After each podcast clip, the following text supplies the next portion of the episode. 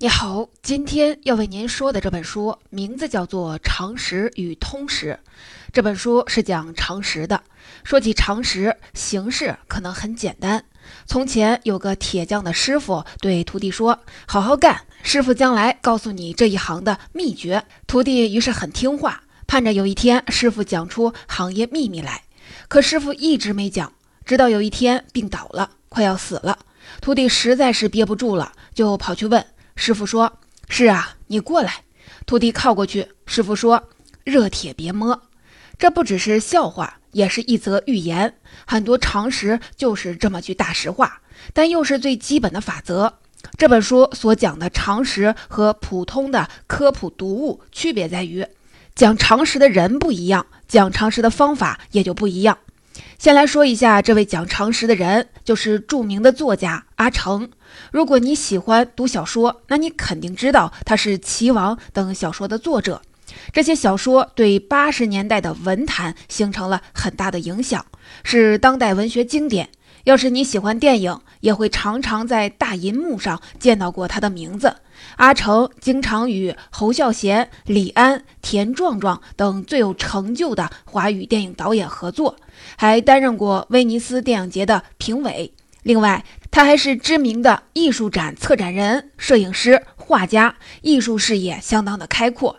在中国文艺界，阿城绝对是传奇人物，各个领域的艺术名家都非常的重视阿城的艺术见解。阿城是一位跨界通才，所以这本书也是在用不一样的方式讲常识。常识与通识是他在一九九七年到一九九九年之间为上海收获杂志撰写的专栏合集。他的思考的角度是把艺术的形成机制和种种创作现象，以及社会文化中的许多现象，放到神经科学、生物学范畴里进行重新的观察。在当时，这是一套全新的常识体系，让国内文艺界觉得匪夷所思，深刻改变了许多人的认知。至今，这本《常识与通识》还经常被怀念、被引用。在当下，科学知识的迭代速度很快，科普文章往往像流星，虽然耀眼，却很难经受长时间反复的阅读。时隔二十年，我们已经习惯了与之近似的科普方式了。为什么还要来说这本书呢？因为它有一重比普及常识更深刻的价值。在接下来的第一部分，我们首先会来说这个话题。在后面的部分，我还是为您介绍本书的主要内容。因为即使在今天，这本书所揭示的内容对很多人来说仍然是新鲜的，并不是熟知的常识。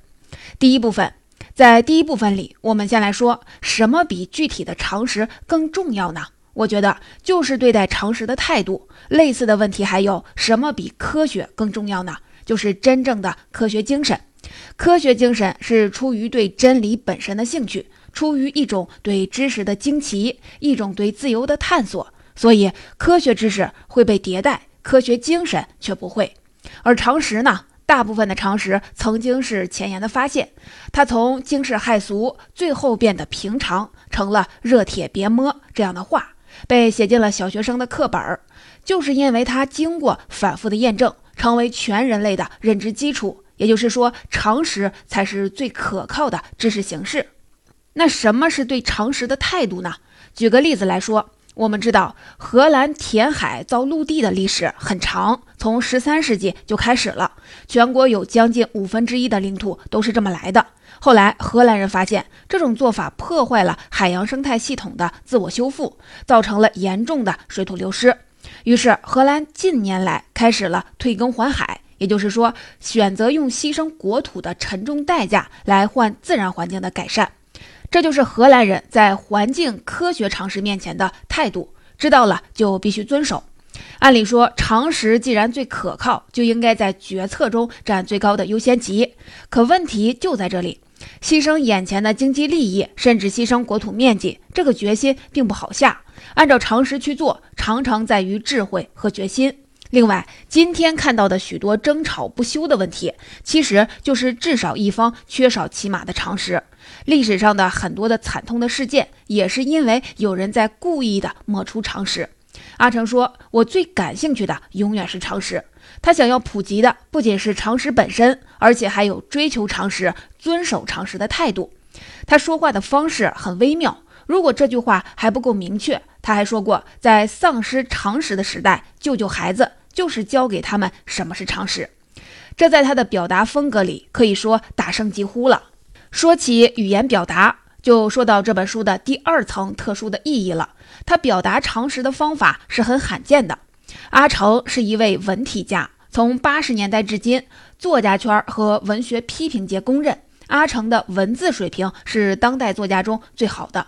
他对中文写作有一个基本的判断：很多看上去是美文的文字，其实很糟糕，带有一种腔调，或者说是学生腔，或者是文艺腔。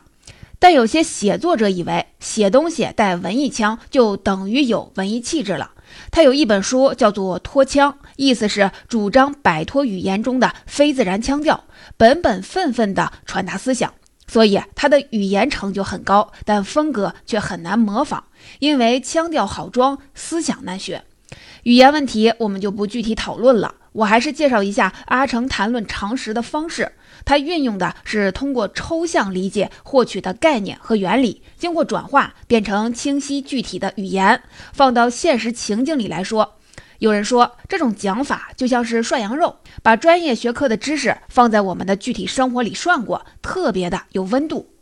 比如他说明白消化蛋白酶是如何形成的，就会发现我们的思乡病其实就是思童年的饮食。这是因为人的消化蛋白酶受儿时饮食的影响，对外面的食物消化不良。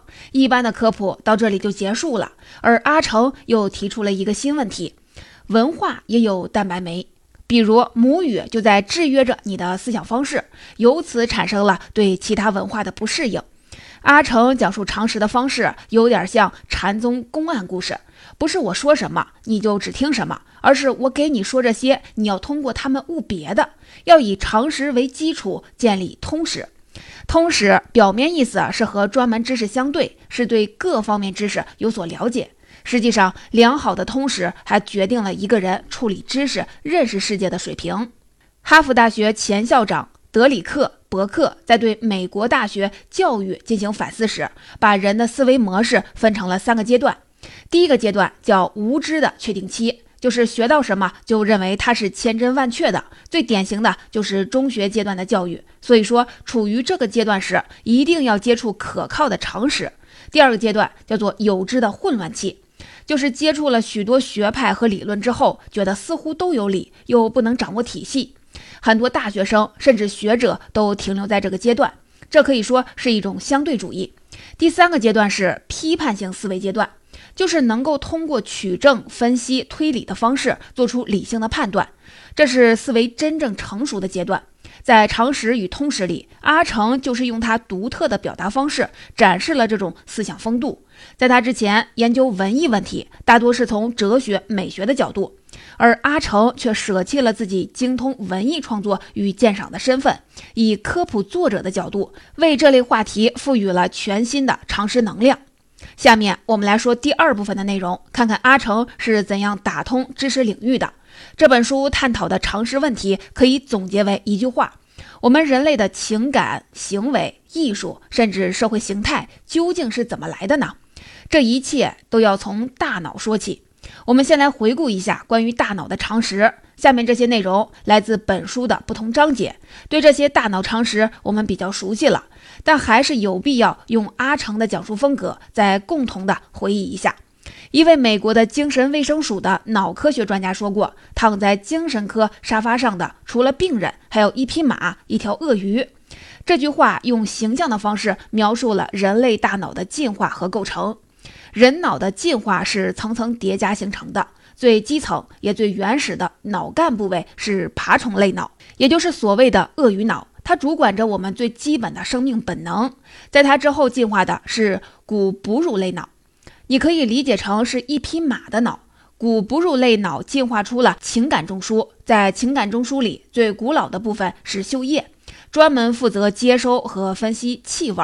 气味对野生动物来说性命攸关。它是反应的基础。嗅液只有两层细胞，第一层接收气味，加以分类，和大脑储存的气味记忆进行比对；判断出一种食物能吃还是不能吃。前面的同类是不是性对象？异类对自己有没有攻击性？第二层主要负责传递反射讯息，通知神经，指挥身体采取反应。也就是说，闻出来躲在暗处的是猎食者，立刻就要跑。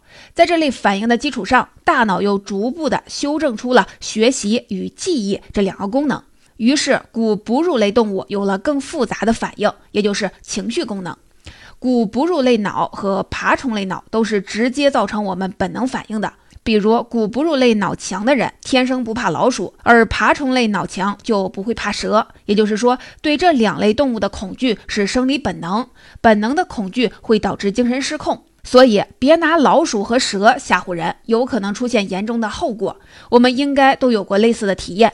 我也是一个天生怕蛇的人，就算是隔着玻璃柜子，仍然觉得极度的不适。我们对大脑中的思考这部分的印象来自新哺乳类脑。它大约在一亿年前进化完成，这个时候大脑增添了几层的新细胞，智能开始出现了，进化出了思考和感觉的能力，可以感知概念、符号的功能，脑神经的互联也更为复杂，有了更多的反应，情绪变得精致起来。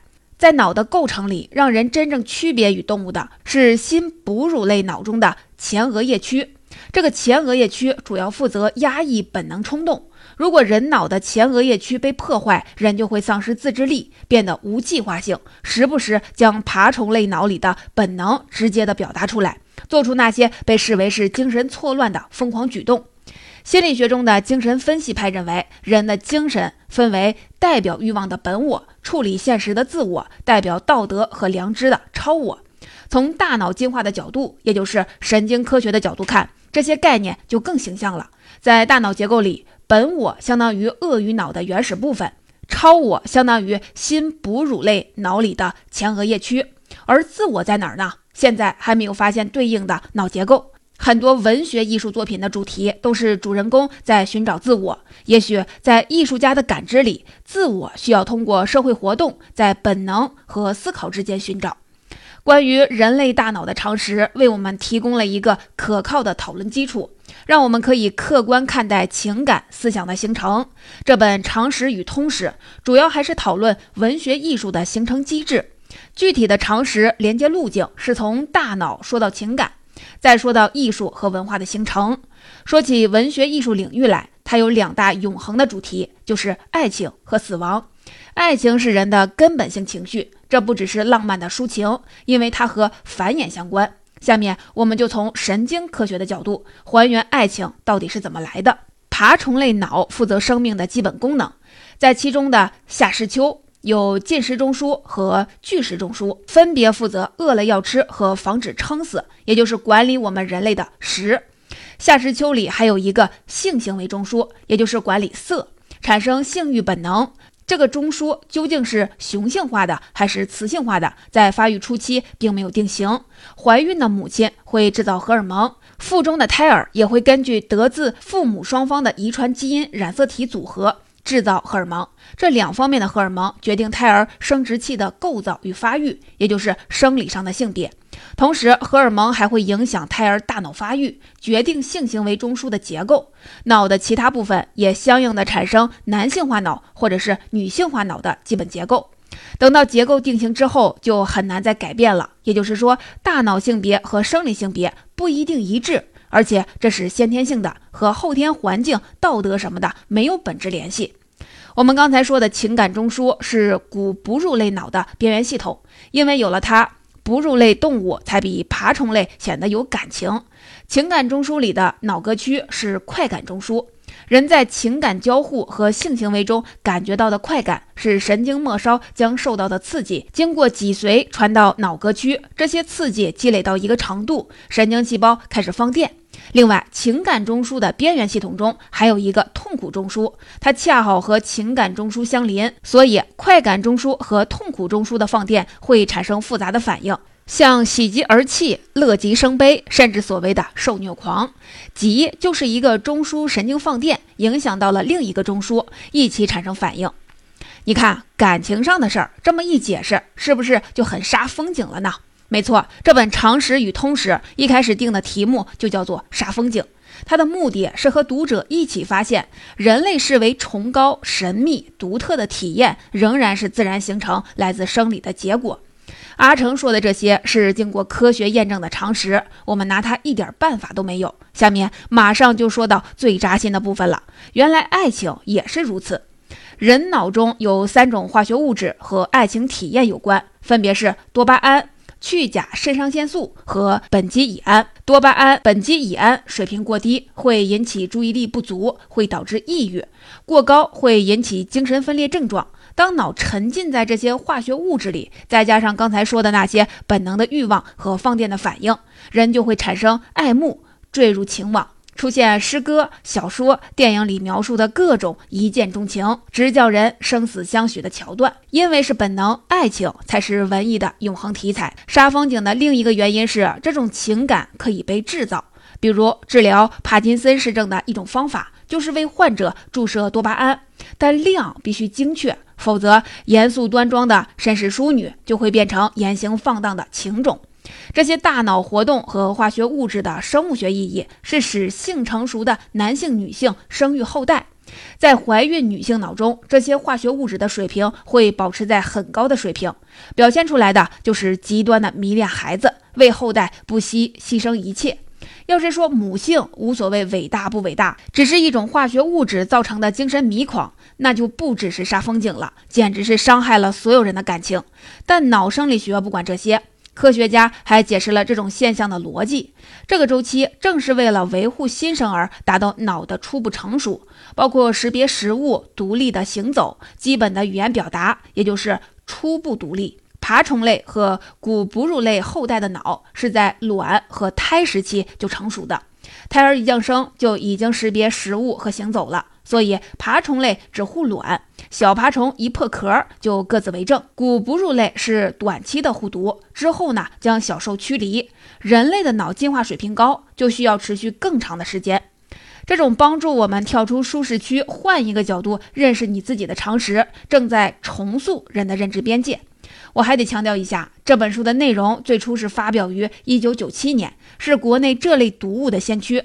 当这些观念被广泛的接受以后，会显示出它的重要意义。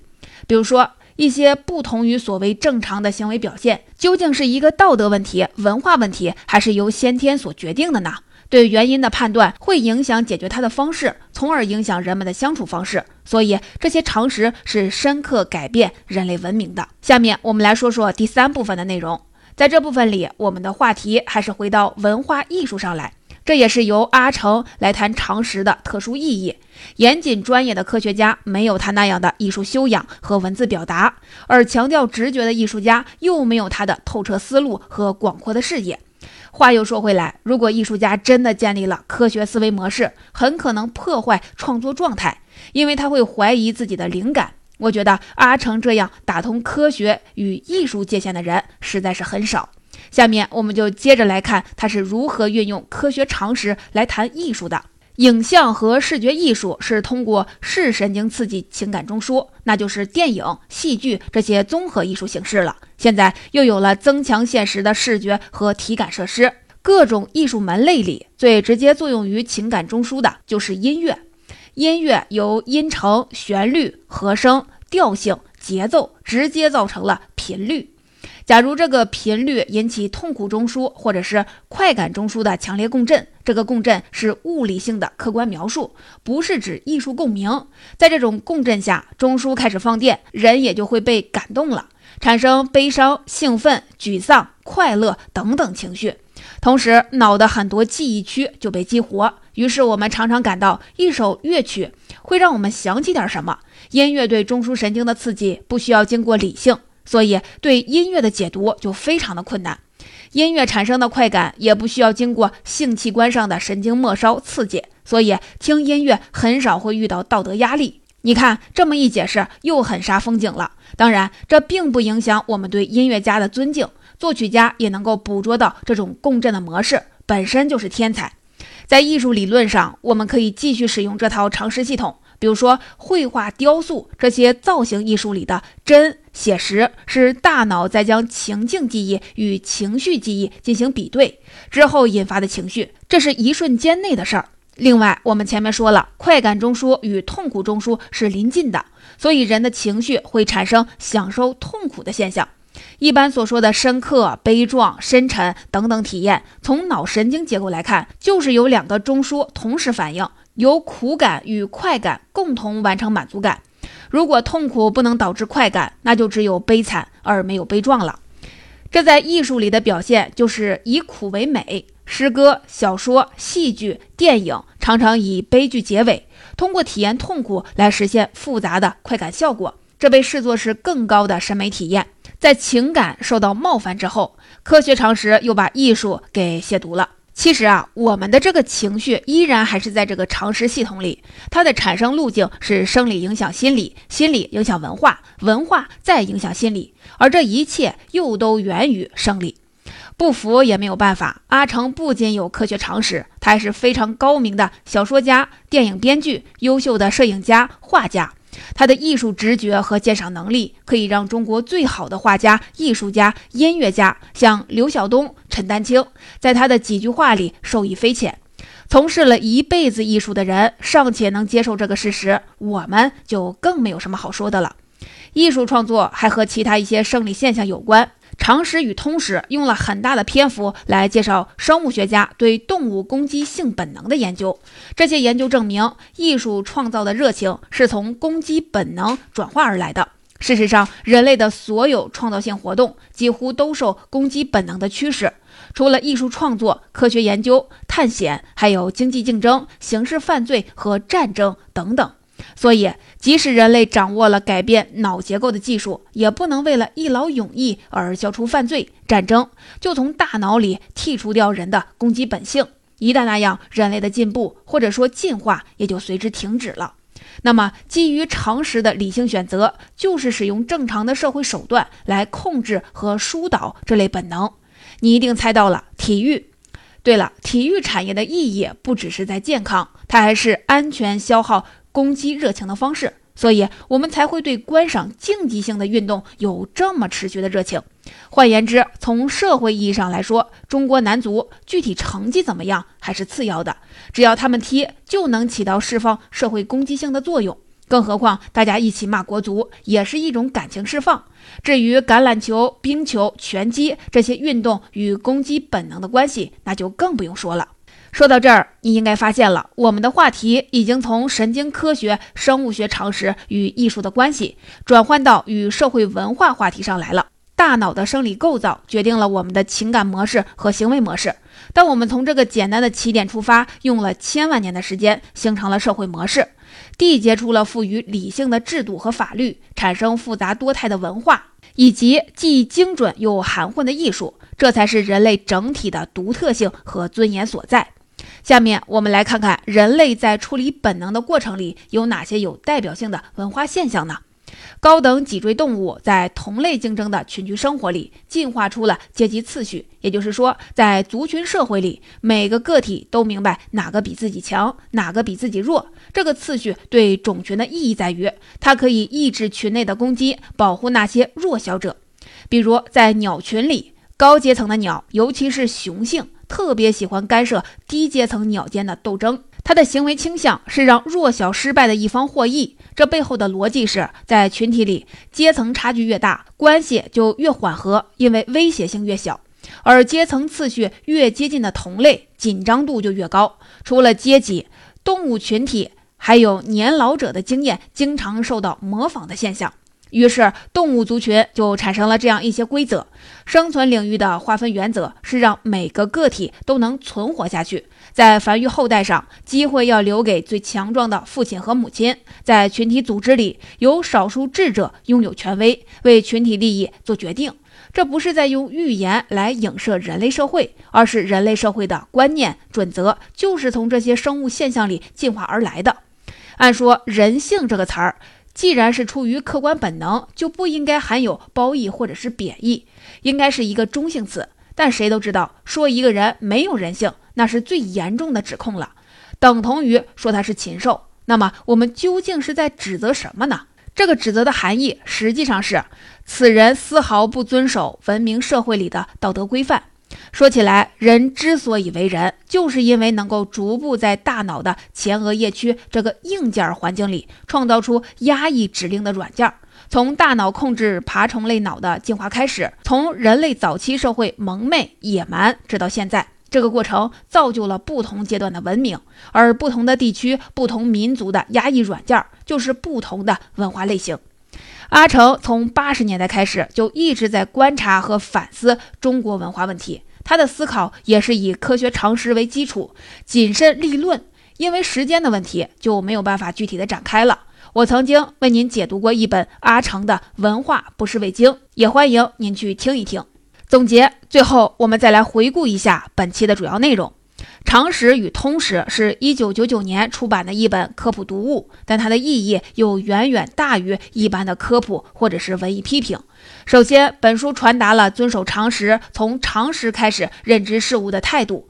知识水平可以分成三个阶段：第一个阶段是无知的确定期，就是学到什么就信什么；第二个阶段是有知的混乱期，是一种知识上的相对主义。第三个阶段是批判性思维阶段，本书就传达了运用批判性思维建立的通识的思想风度。然后我们讲到本书的主要内容，对于人类大脑的结构和进化，你可以记住这么一句话：躺在精神科沙发上的，除了病人，还有一匹马、一条鳄鱼。我们对爱情的美好体验来自鳄鱼脑的性行为中枢、马脑的情绪中枢和各种化学物质的共同作用。文艺对人的感染作用就是刺激这些脑活动或者形成共振，而艺术创作的热情来自生物本能中的攻击热情。文化的形成就是人类社会建立的抑制生物本能的机制。